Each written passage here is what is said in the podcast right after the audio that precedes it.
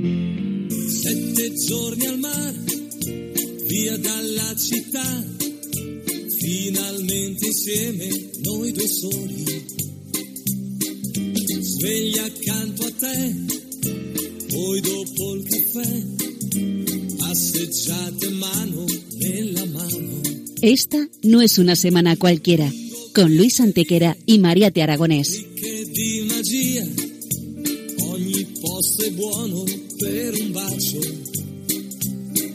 Hola a todos, bienvenidos una vez más al programa Esta no es una semana cualquiera en Radio María, con un servidor de ustedes Luis Antequera. y Mariate Aragonés.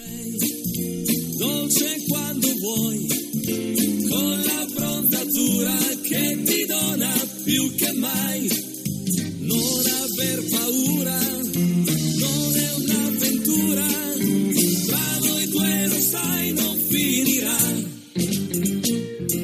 Y bien, Luis, ¿qué semana nos ocupa hoy? Hoy, Mariate, le damos un repaso a algunos de los hechos históricos ocurridos entre un 8 y un 14 de diciembre. Una semana que no es una semana cualquiera, siete días, sette giorni, como dice nuestra sintonía, en los que han pasado a lo largo de la historia cosas que ni se imaginan nuestros oyentes, porque la historia es así, mejor y más fantástica que la más increíble de las fantasías. Comencemos pues. Pues allá vamos.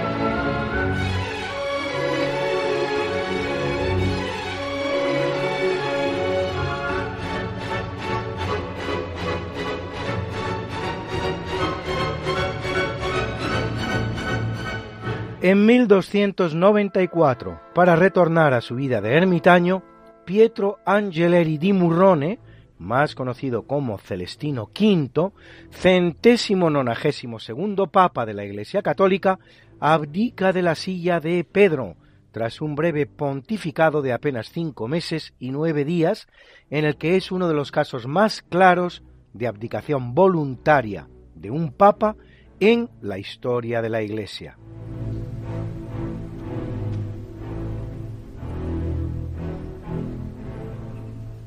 En el capítulo siempre fecundo de la conquista, colonización y evangelización de América por los españoles, que va a permitir a los indígenas americanos el tránsito del neolítico al renacimiento en apenas dos generaciones, un tránsito que a los europeos había costado siete mil enteros años, en 1523, en el día de Santa Lucía, apenas dos años después de alcanzado el Pacífico por la expedición Magallanes Elcano. Llega a Acapulco, en el Pacífico también, pero miles de kilómetros al norte, la expedición de Juan Rodríguez de Villafuerte, que lo hace, eso sí, por tierra y bautiza la bahía con el nombre de Santa Lucía. Las cosas, como se ve, iban deprisa en la exploración del Pacífico por los españoles.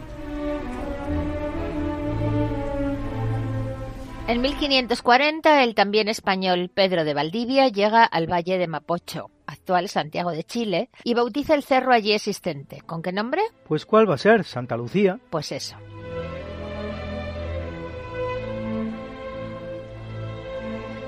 Y en 1550 en Perú, el también español Alonso de Osorio funda la ciudad de, pues claro, de Santa Lucía, ¿quién sino Santa Lucía de Ferreñafe? haciendo posible todos ellos y muchos más tres siglos de pax hispana sin precedentes en la historia americana, la cual, una vez que España abandone el escenario, conocerá más de dos centenares de conflictos, tanto civiles como entre vecinos.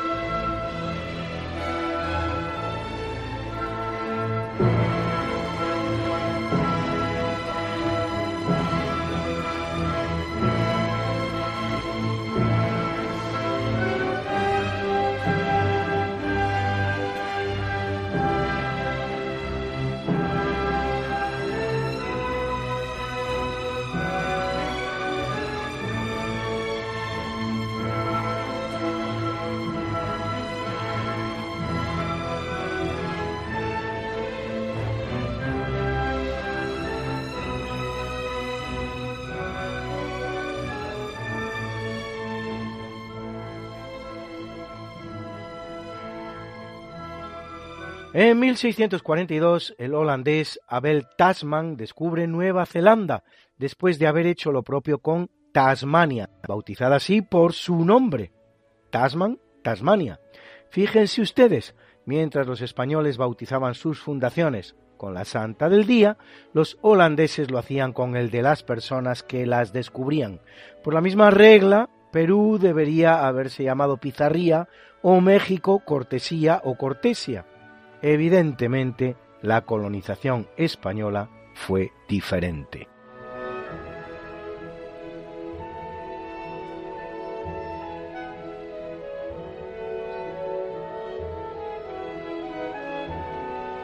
En 1688, la llamada Revolución Gloriosa derroca a Jacobo II Estuardo, que, aunque católico, de hecho el último rey católico de Inglaterra, no había retornado el reino al catolicismo, como si hiciera en cambio su predecesora católica en la misma corona, María I Tudor, por cierto, segunda esposa de nuestro Felipe II.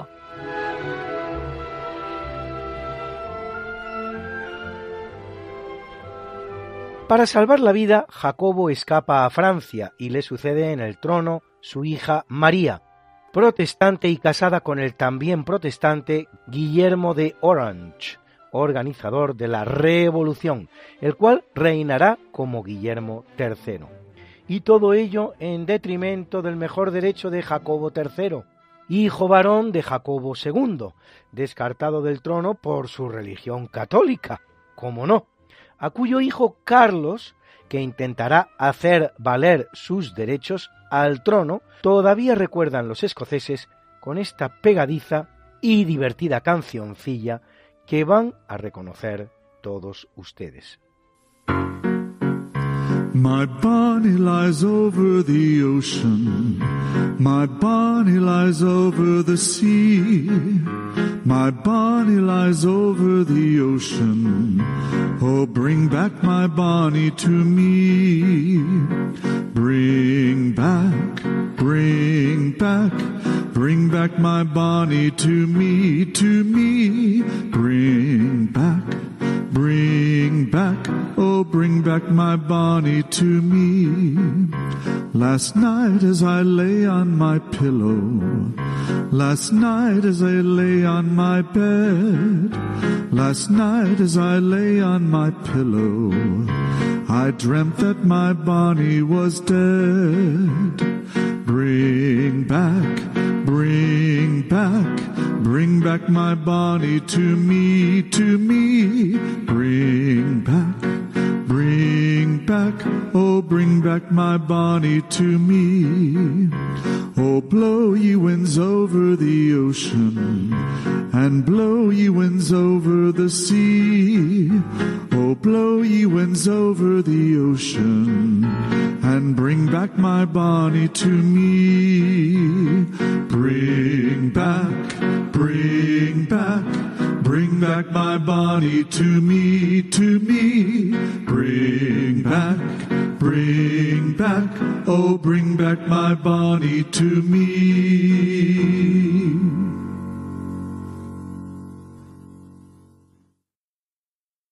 Bring back my Bonnie to me. Devuélveme mi Bonnie en español.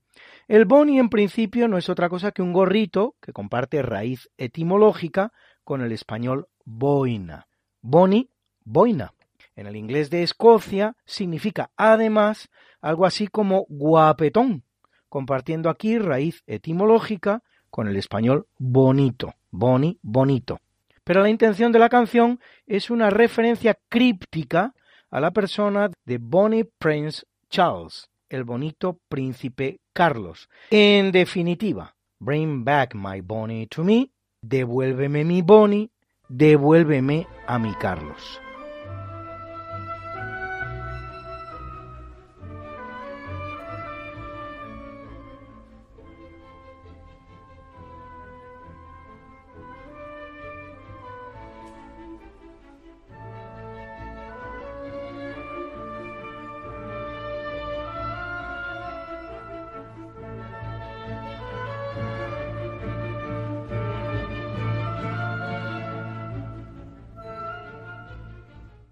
En 1738, a 20 kilómetros de Pompeya y 6 del Vesubio, se descubre la ciudad romana de Herculano, enterrada como aquella por las cenizas del volcán Vesubio, tras su erupción del 29 de agosto del año 79 después de Cristo.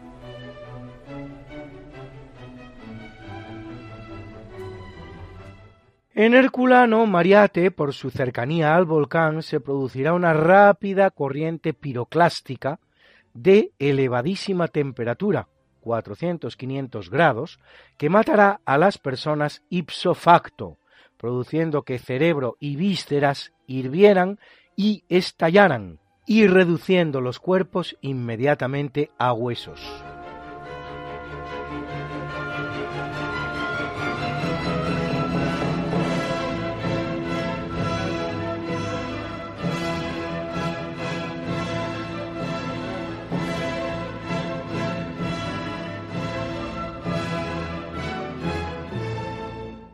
En Pompeya, más lejana al volcán, la temperatura será algo inferior, unos 300 grados, de modo que el material volcánico envuelve los cuerpos sin destruirlos, haciendo un molde de ellos, produciéndose la descomposición después, lo que hará posible que el gran arqueólogo Giuseppe Fiorelli, en tiempos tan tempranos como el siglo XIX, inyectando yeso en esos huecos a modo de moldes, pudiera recuperar las figuras humanas y de animales que hoy contempla extasiado el visitante de Pompeya. Herculano tenía unos cuatro mil habitantes, de los que sólo se han hallado restos de unos cuatrocientos. Se desconocen las auténticas dimensiones de la ciudad, ya que, al contrario que Pompeya, sobre sus restos sí se construirá una nueva urbe, que hay que ir desmontando poco a poco para sacar a la luz los restos de la antigua. Se calcula que al día de hoy se ha excavado entre una cuarta y una quinta parte de la ciudad.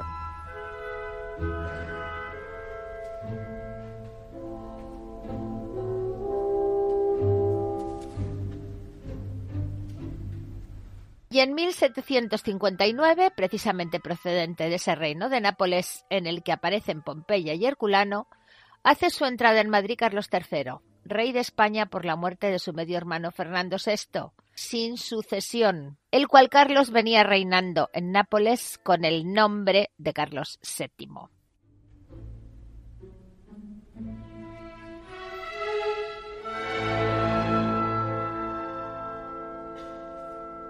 Su reinado representará para España la recuperación de su papel como primera potencia mundial, algo que la historia acostumbra a ignorar, con sus reformas ilustradas a todos los niveles y con su importante victoria sobre Inglaterra en la Guerra de la Independencia norteamericana, que deja reducidas las posesiones inglesas en el mundo a algunas ciudades en Canadá y alguna isla menor en América.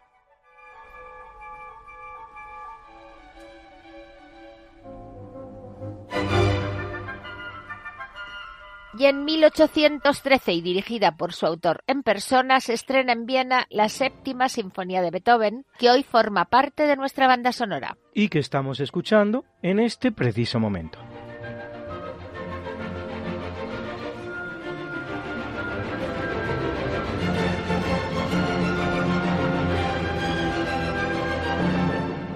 En 1852 se publica la Real Orden que somete en España las pesas y medidas tradicionales al sistema métrico decimal, un sistema en el que varios españoles habían participado activamente, y por encima de todos uno de ellos, el marino Jorge Juan, que es el que realiza la medida del meridiano terrestre que se tomará como base para establecer el llamado metro, definido, como se sabe, como la diez millonésima parte del cuadrante del meridiano terrestre.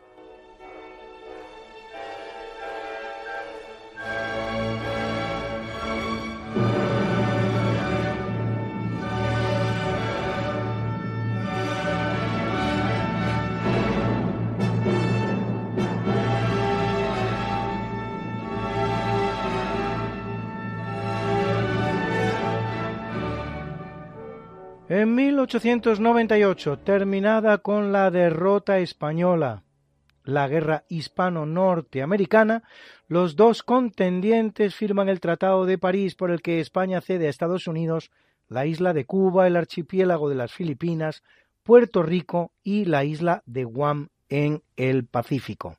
Estados Unidos paga por ellas 20 millones de dólares, que en realidad nunca abonará, aplicándolos al pago de las indemnizaciones de guerra en las que estima ha incurrido España. Por lo que hace a Cuba, Estados Unidos se compromete a otorgarle la independencia, pero bien al contrario, lo que hace es no desocupar la isla hasta que los cubanos aprueban la llamada enmienda Platt, ley de rango constitucional que limita la soberanía cubana, permite a Estados Unidos ocupar la isla de Pinos y abrir una serie de bases militares, entre las cuales la famosa de Guantánamo. Autoriza la intervención política y hasta militar de los Estados Unidos en Cuba.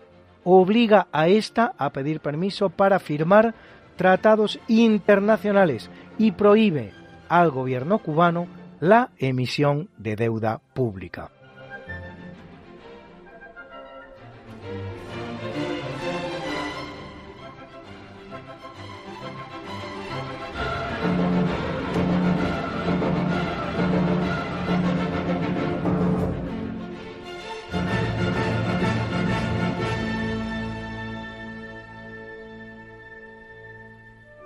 En 1920, la Cámara de los Lores británica aprueba la división de Irlanda en dos territorios autónomos, el norte protestante y el sur católico. Este último alcanzará su independencia solo dos años más tarde, siendo su primer presidente el español de origen Imón de Valera, nacido en 1882, hijo de una irlandesa, Catherine Cole, y del escultor sevillano Juan Vivión de Valera.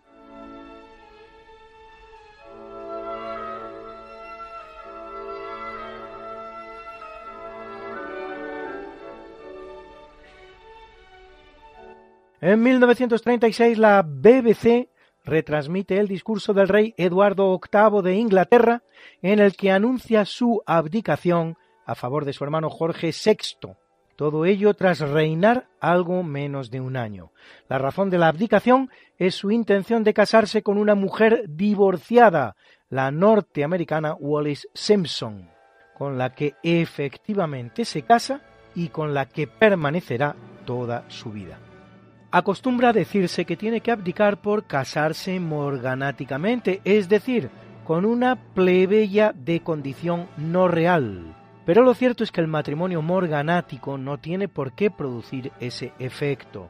Tenemos el caso de Luis XIV de Francia, que casó, bien es verdad que en secreto, morganáticamente con Madame de Maintenon, o de Vittorio Emanuele de Italia, que casó también morganáticamente con la llamada Bella Rosina, Rosa Bercellana, no menos plebeya, sin que en ninguno de los dos casos el rey tuviera que abdicar, simplemente se excluía del derecho de sucesión a los hijos habidos dentro de esos matrimonios. La razón en el caso de Eduardo VIII no parece que fuera pues el matrimonio morganático, sino más bien la condición de divorciada que recaía sobre la señora Simpson.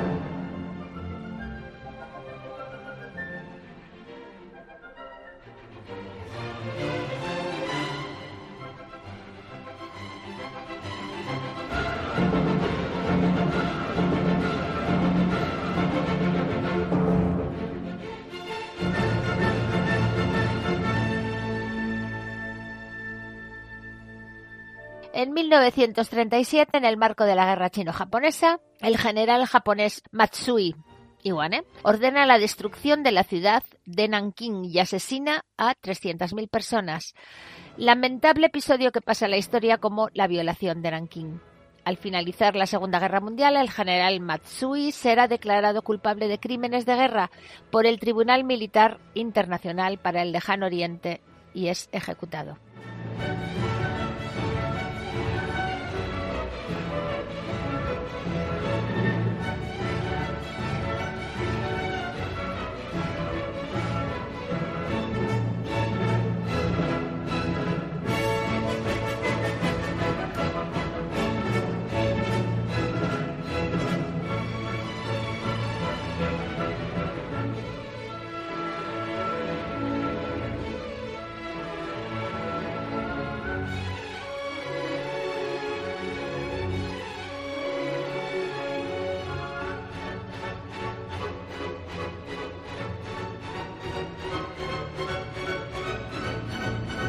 En 1993, en Cartagena de Indias, la UNESCO declara el Camino de Santiago, español por su destino, europeo por sus orígenes, patrimonio de la humanidad.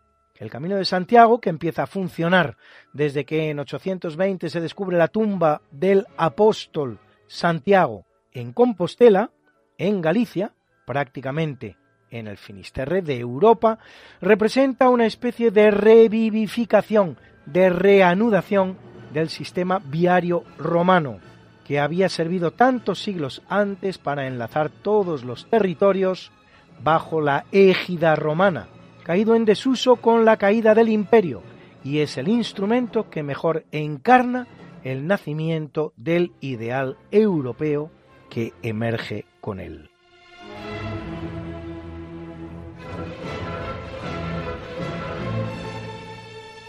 Peregrinación, Luis, que se convierte de esta manera en la tercera de las grandes peregrinaciones del cristianismo, junto con la de Roma que realizan los romeros y la de Jerusalén que realizan los palmeros.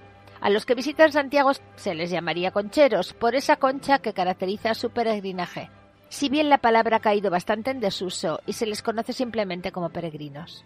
En cuanto al apóstol, Santiago es el único de los doce, junto con Judas, cuyo final consta en los libros canónicos, pues Hechos 12.2 informa cómo fue decapitado por orden del rey judío Herodes Agripa en Palestina. Quiere la tradición que sus discípulos recogieran el cuerpo y lo trasladaran a España, donde es descubierto en el primer tercio del siglo IX por el eremita Pelayo, alertado por las luces nocturnas que aparecían en el bosque de Libredón, el cual informa de ello al obispo de Iria Flavia, Teodomiro.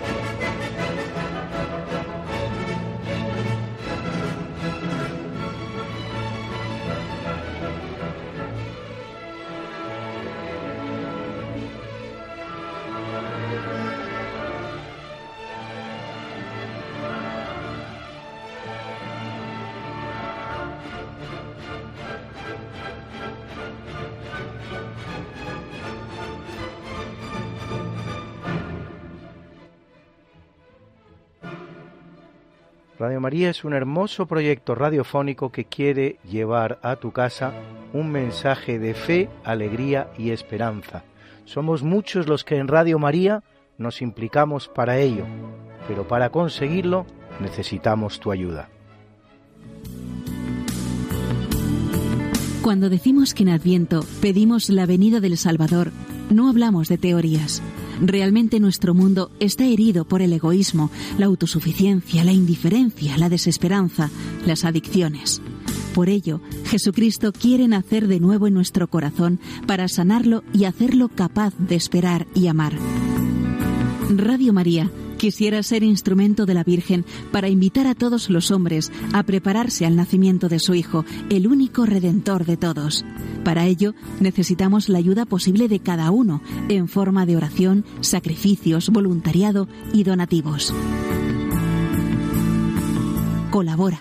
Puedes hacerlo sin moverte de casa, con una simple llamada al 91 822 8010 o a través de nuestra página web www.radiomaria.es, donde verás los números de cuenta a donde podrás realizar una transferencia bancaria o a través de pasarela de pago con tarjeta. Además, tenemos disponible el método de pago Bizum. Y si quieres que tu donativo desgrabe, no olvides indicar tus datos personales, incluido tu NIF. Radio María, la fuerza de la esperanza.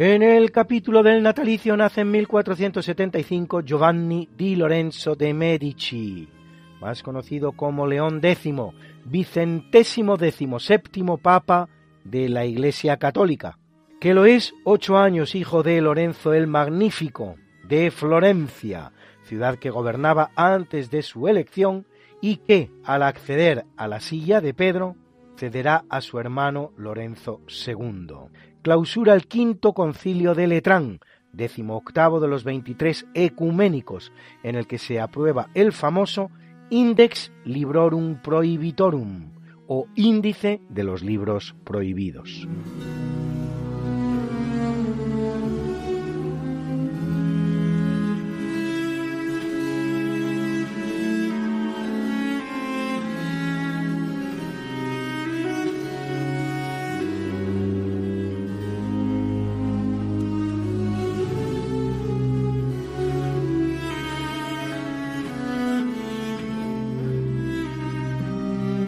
Nace en 1526 uno de los grandes marinos de todos los tiempos, el español Álvaro de Bazán, marqués de Santa Cruz, que libera el cerco al que los turcos someten a la isla de Malta.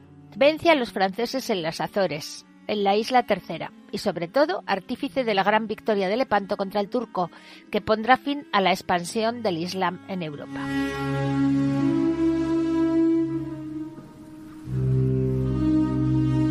Gran Lope lo glosará con estos versos maravillosos que puede usted ver escritos en la pequeña pero bonita estatua que honra la figura del marqués en la plaza de la villa de Madrid. El fiero turco en Lepanto, en la tercera el francés y en todo mar el inglés, tuvieron de verme espanto. Rey servido y patria honrada, dirán mejor quién he sido, por la cruz de mi apellido y con la cruz de mi espada.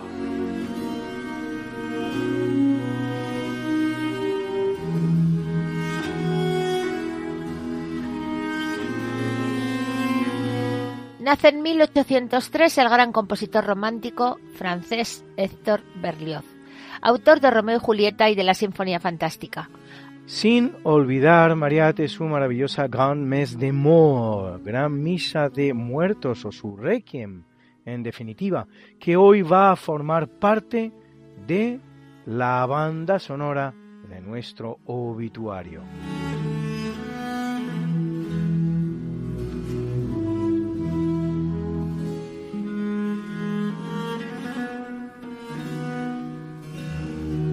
Nace en 1822 César Franck, compositor belga, autor de un centenar de obras que incluyen sinfonías y varias piezas para piano y para órgano, entre las cuales este bellísimo Panis Angelicus, entre los más bellos del género, que escuchan ustedes a continuación, un Panis Angelicus muy especial, pero se lo contamos después de escucharlo.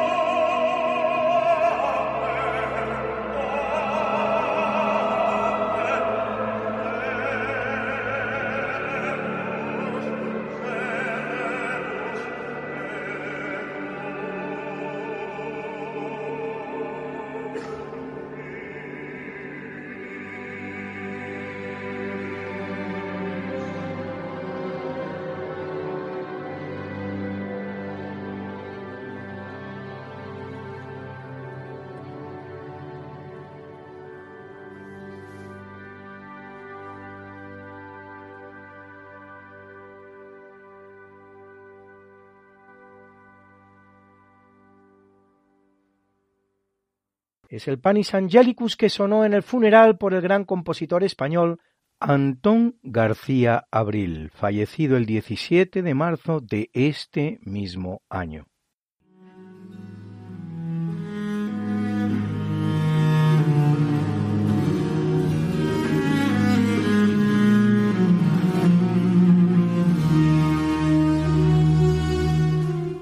Separado un género musical muy específio para el que es un día grande, pues en 1899 nace el argentino Julio de Caroy, compositor de tangos como Boedo o Mala Junta.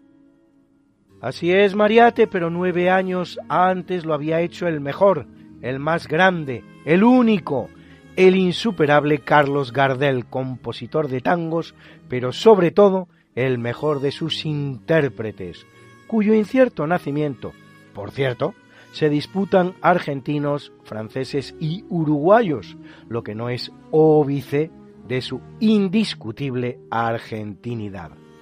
Deleítense con uno de sus más divertidos temas, Chorra, y a ver si son ustedes capaces de entenderlo. Por increíble que parezca, Gardel canta en español, en el español lunfardo de Buenos Aires. Al final, va a ser verdad aquello que dijera Borges, España y Argentina, dos países separados por el mismo idioma.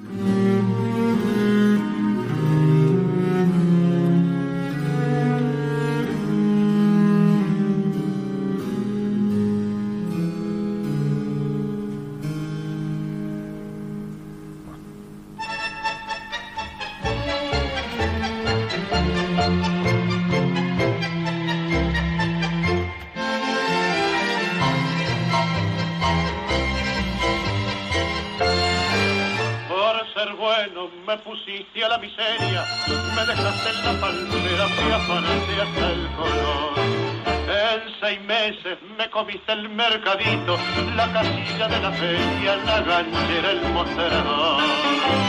Chorra, me robaste hasta el amor. Ahora, en tanto me asusta una mina, que si en la calle me afina, me pongo al lado del botón. Lo que más bronca me da es haber sido tan fiel me, desayuno con lo que he sabido ayer. No es a mí que me cachaban tu rebuje de mujer. Hoy me entero que tu mamá, noble viuda de un guerrero, es la chorra de más fama que pisó la 33 sabido que el guerrero que murió lleno de honor, ni murió ni fue guerrero, como me golpeaste vos, está en cana prontuariado como agente la camorra, profesor de cachiporra para que entre todos me pelaron con lacero, tu silueta fue el suelo donde yo me fui a encerrar. Se tragaron por la viuda y el guerrero, lo que me costó diez años de paciencia y de llorar. Chorro, vos tu vieja y tu papá, guarda, cuídense, moniata suelta, si los cachan los la vuelta, él no le da tiempo a rajar lo que más bronca me da es haber sido tan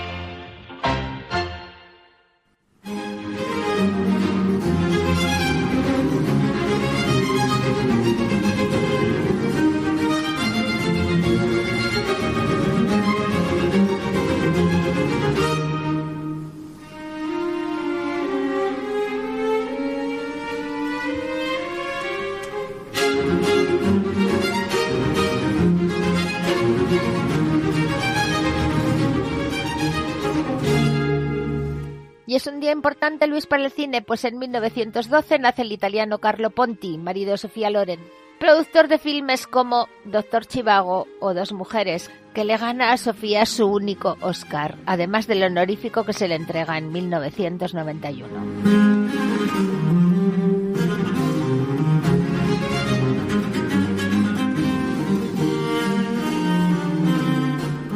Y en 1908, Mariate lo hace Manuel Cândido Pinto de Oliveira, el más grande director de cine portugués, que muere en 2015 a la edad de 106 años.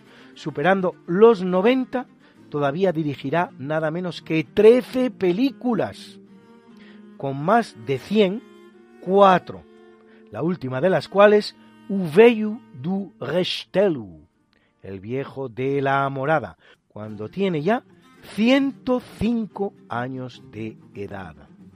Solo otro director fue capaz de rodar una película teniendo más de 100 años, el alemán Leni Riefenstahl.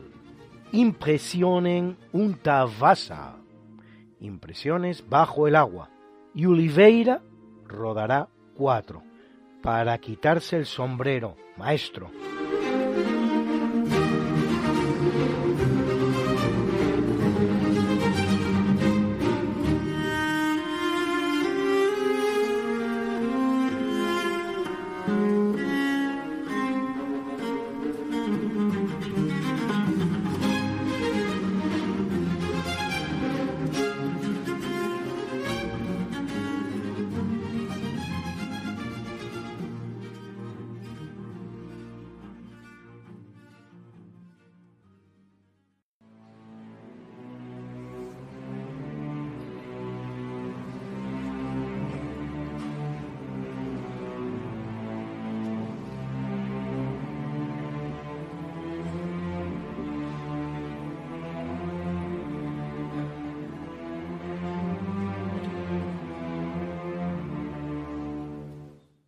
Capítulo del obituario muere en 384 San Damaso, trigésimo séptimo papa de la Iglesia Católica, uno de los grandes de la historia. Español, por cierto, uno de los tres que ha dado España junto con Calixto III y Alejandro VI, a falta de resolver si, como sostiene una determinada historiografía, bien es verdad que un poquito fantástica, Melquíades era o no madrileño.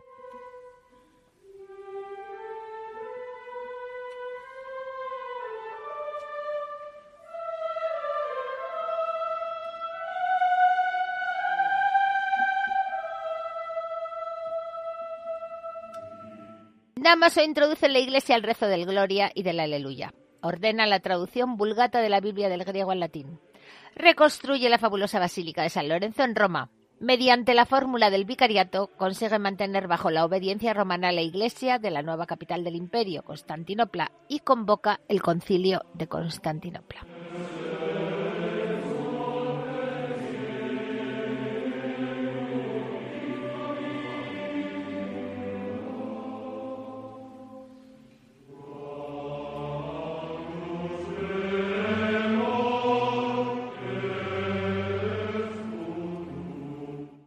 Mueren dos grandes cordobeses de la época dorada de Córdoba, porque en 1198 muere en Marrakech el filósofo, matemático y médico andalusí, musulmán, nacido en Córdoba, Abu al-Walid Muhammad ben Ahmad ben Muhammad ben Rust, más conocido como Averroes, uno de los más importantes filósofos árabes y el que más influirá en la filosofía cristiana, hasta el extremo de ser utilizado por Santo Tomás de Aquino.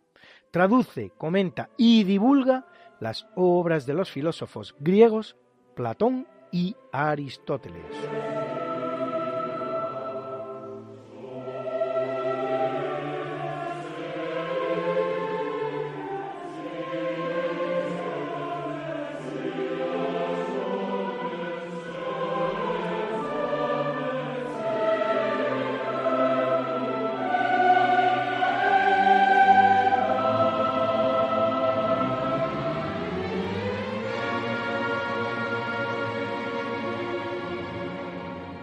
Y en 1204 lo hace Moshe Maimonides, filósofo, médico, rabino y teólogo, judío, visir y médico del sultán egipcio Saladino, autor de importantísimas obras de todos los ámbitos como el Tratado sobre los venenos y sus antídotos, el Al-Fadel o Guía de la Buena Salud y el Luminar, comentario en árabe de la Mishnah judía, o la Segunda Ley, amplia recopilación de todas las leyes y normas religiosas y jurídicas del Talmud.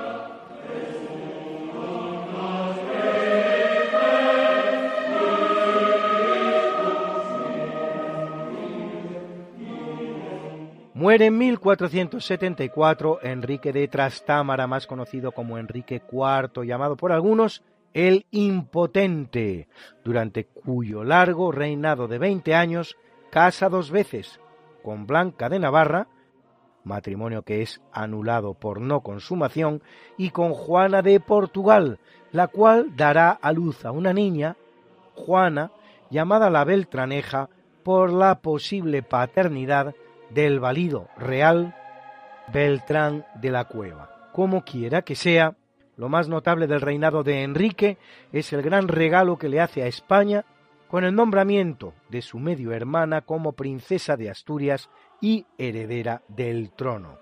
Y es que nos estamos refiriendo ni más ni menos que a Isabel la Católica, la gran Isabel la Católica.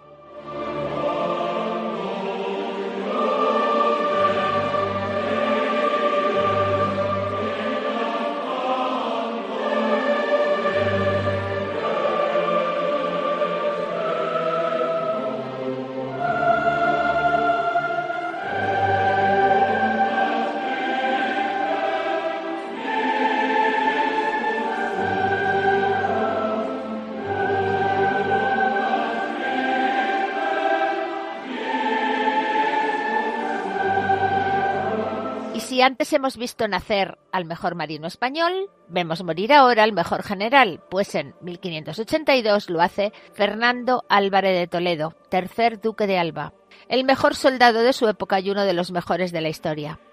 General invicto, cosa que no pueden decir muchos otros de los considerados entre los mejores. Así Aníbal, así Atila, así Napoleón, al servicio del emperador Carlos V y de Felipe II de España, derrota al pirata Barbarroja en la llamada Jornada de Túnez, que impone el poderío hispano en el Mediterráneo occidental.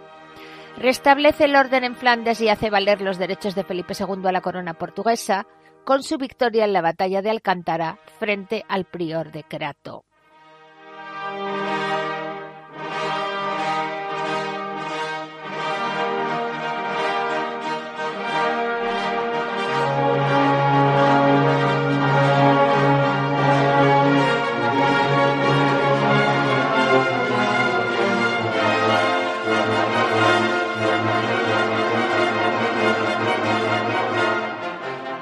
En 1788 muere Carl Philipp Emanuel Bach, compositor alemán más conocido como C.P.E.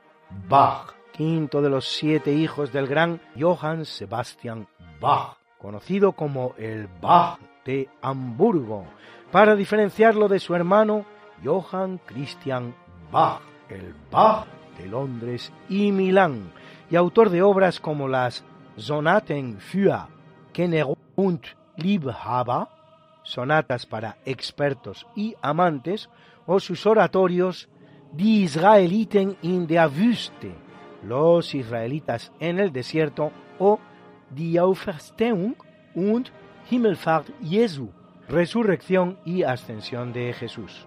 Su maravilloso concierto en la mayor ha formado parte hoy de la banda sonora de nuestro natalicio.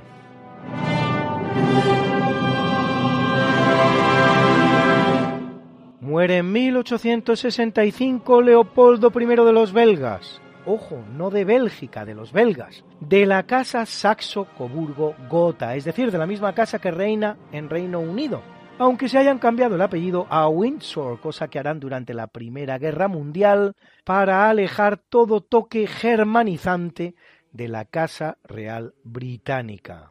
Aunque nacido alemán, Leopoldo será elegido en 1831 por el Congreso belga con el visto bueno de Francia y de Gran Bretaña, justo cuando Bélgica consigue separarse de Holanda.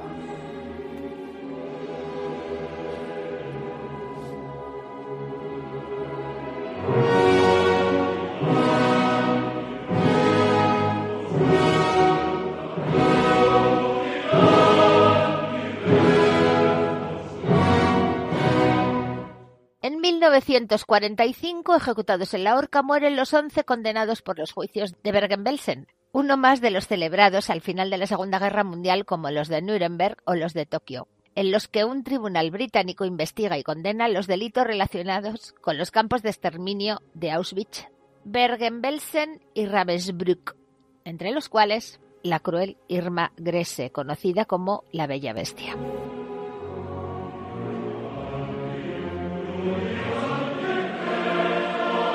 Y muere en 1971 Maurice McDonald, creador de los restaurantes McDonald's, probablemente la mayor cadena de restaurantes del mundo y pionero del llamado fast food, comida rápida, uno de los pilares de la moderna sociedad de consumo que tanto trabajo ha costado conseguir y tanto bienestar ha traído a la sociedad humana, por inconveniente que resulte reconocerlo y proclamarlo en estos tiempos extraños en los que el ser humano se deleita en negarse a sí mismo y al progreso que él mismo y nadie más ha sido capaz de producir.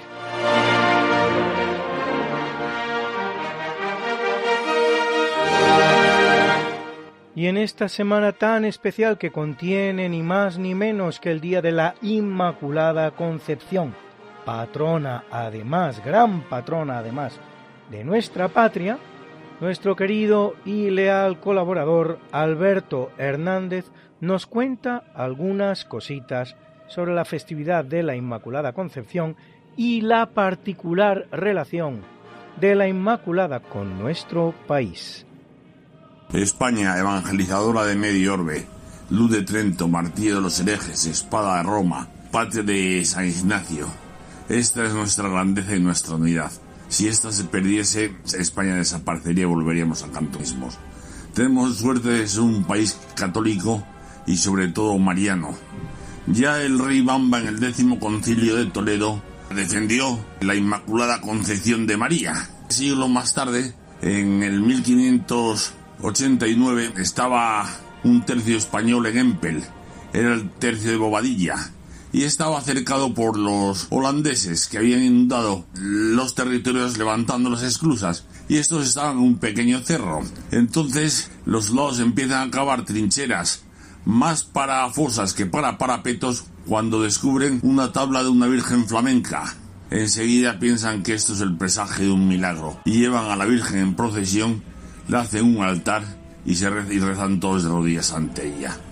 Efectivamente, esa noche sopla un viento helado fortísimo y congela las aguas del Mosa, cosa que es inusual. Y entonces los barcos holandeses, ante el temor a quedarse allí encañados y ser atacados por la infantería española, tienen que huir. La Virgen María ha salvado a los tercios españoles. Tanto es así que el almirante holandés llega a decir, parece ser que Dios es español. Siglos también posteriores, en el año 1849, la reina Isabel II envía un general, Fernández de Córdoba, con 10.000 soldados y 9 barcos a defender los estados del Papa en Roma. Este general desembarca cerca de Roma y en una serie de audaces maniobras consigue eludir los ejércitos republicanos y situarse en Roma, con lo cual la ciudad queda salvada el Papa en agradecimiento les pasa revista. Por cierto, hay un cuadro en el Museo del Prado precioso que lo relata perfectamente. En la revista, los soldados españoles que le piden al Papa, pues ni más ni menos que declare dogma la Inmaculada Concepción de María, puesto que los españoles, aunque para nosotros siempre ha sido dogma, no podríamos declararlos por no ser papas. Cinco años más tarde, en 1854, el Papa declara en la Plaza de España y desde la Embajada de España el dogma de la Inmaculada Concepción de María y hace frente a la, embajada una columna con la Virgen María como homenaje.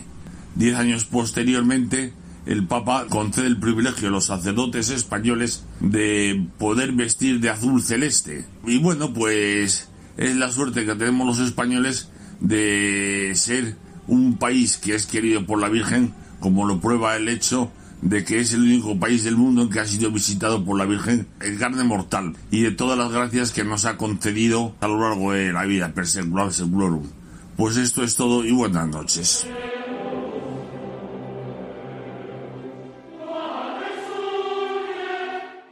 Y llega, como siempre, la hora triste de la despedida. Y con ella, la de presentar la mucha, buena y variada música que nos ha acompañado hoy, como siempre. Y en el tercio de los eventos, la séptima Sinfonía en La Mayor, opus 92, de Ludwig van Beethoven, interpretada por la West Eastern Divan Orchestra, que dirigía el argentino Daniel Barenboim. En el tercio del natalicio hemos escuchado el concierto para violonchelo también en La Mayor, WQ 172 de Carl Philipp Emanuel Bach. Al cello, Richard Lester. Era la Orchestra of the Age of Enlightenment, que dirigía Roger Norrington. En el obituario nos ha acompañado la orquesta y coro Filarmonía que dirige Pascual Osa con la maravillosa Grand Messe de Mort de Héctor Berlioz y concretamente su Dies Irae, su Tuba Mirum y su Lacrimosa. Hemos escuchado también un Panis Angelicus muy especial, obra de César Franck, que interpretaba Plácido Domingo, acompañado también por la orquesta y coro Filarmonía que dirigía igualmente Pascual Osa.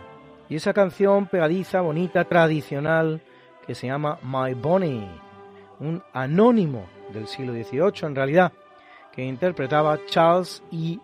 Zabo, y un tango de los más increíbles, el titulado Chorra, de Enrique Santos Discépolo, interpretado por el único, por Carlos Gardel.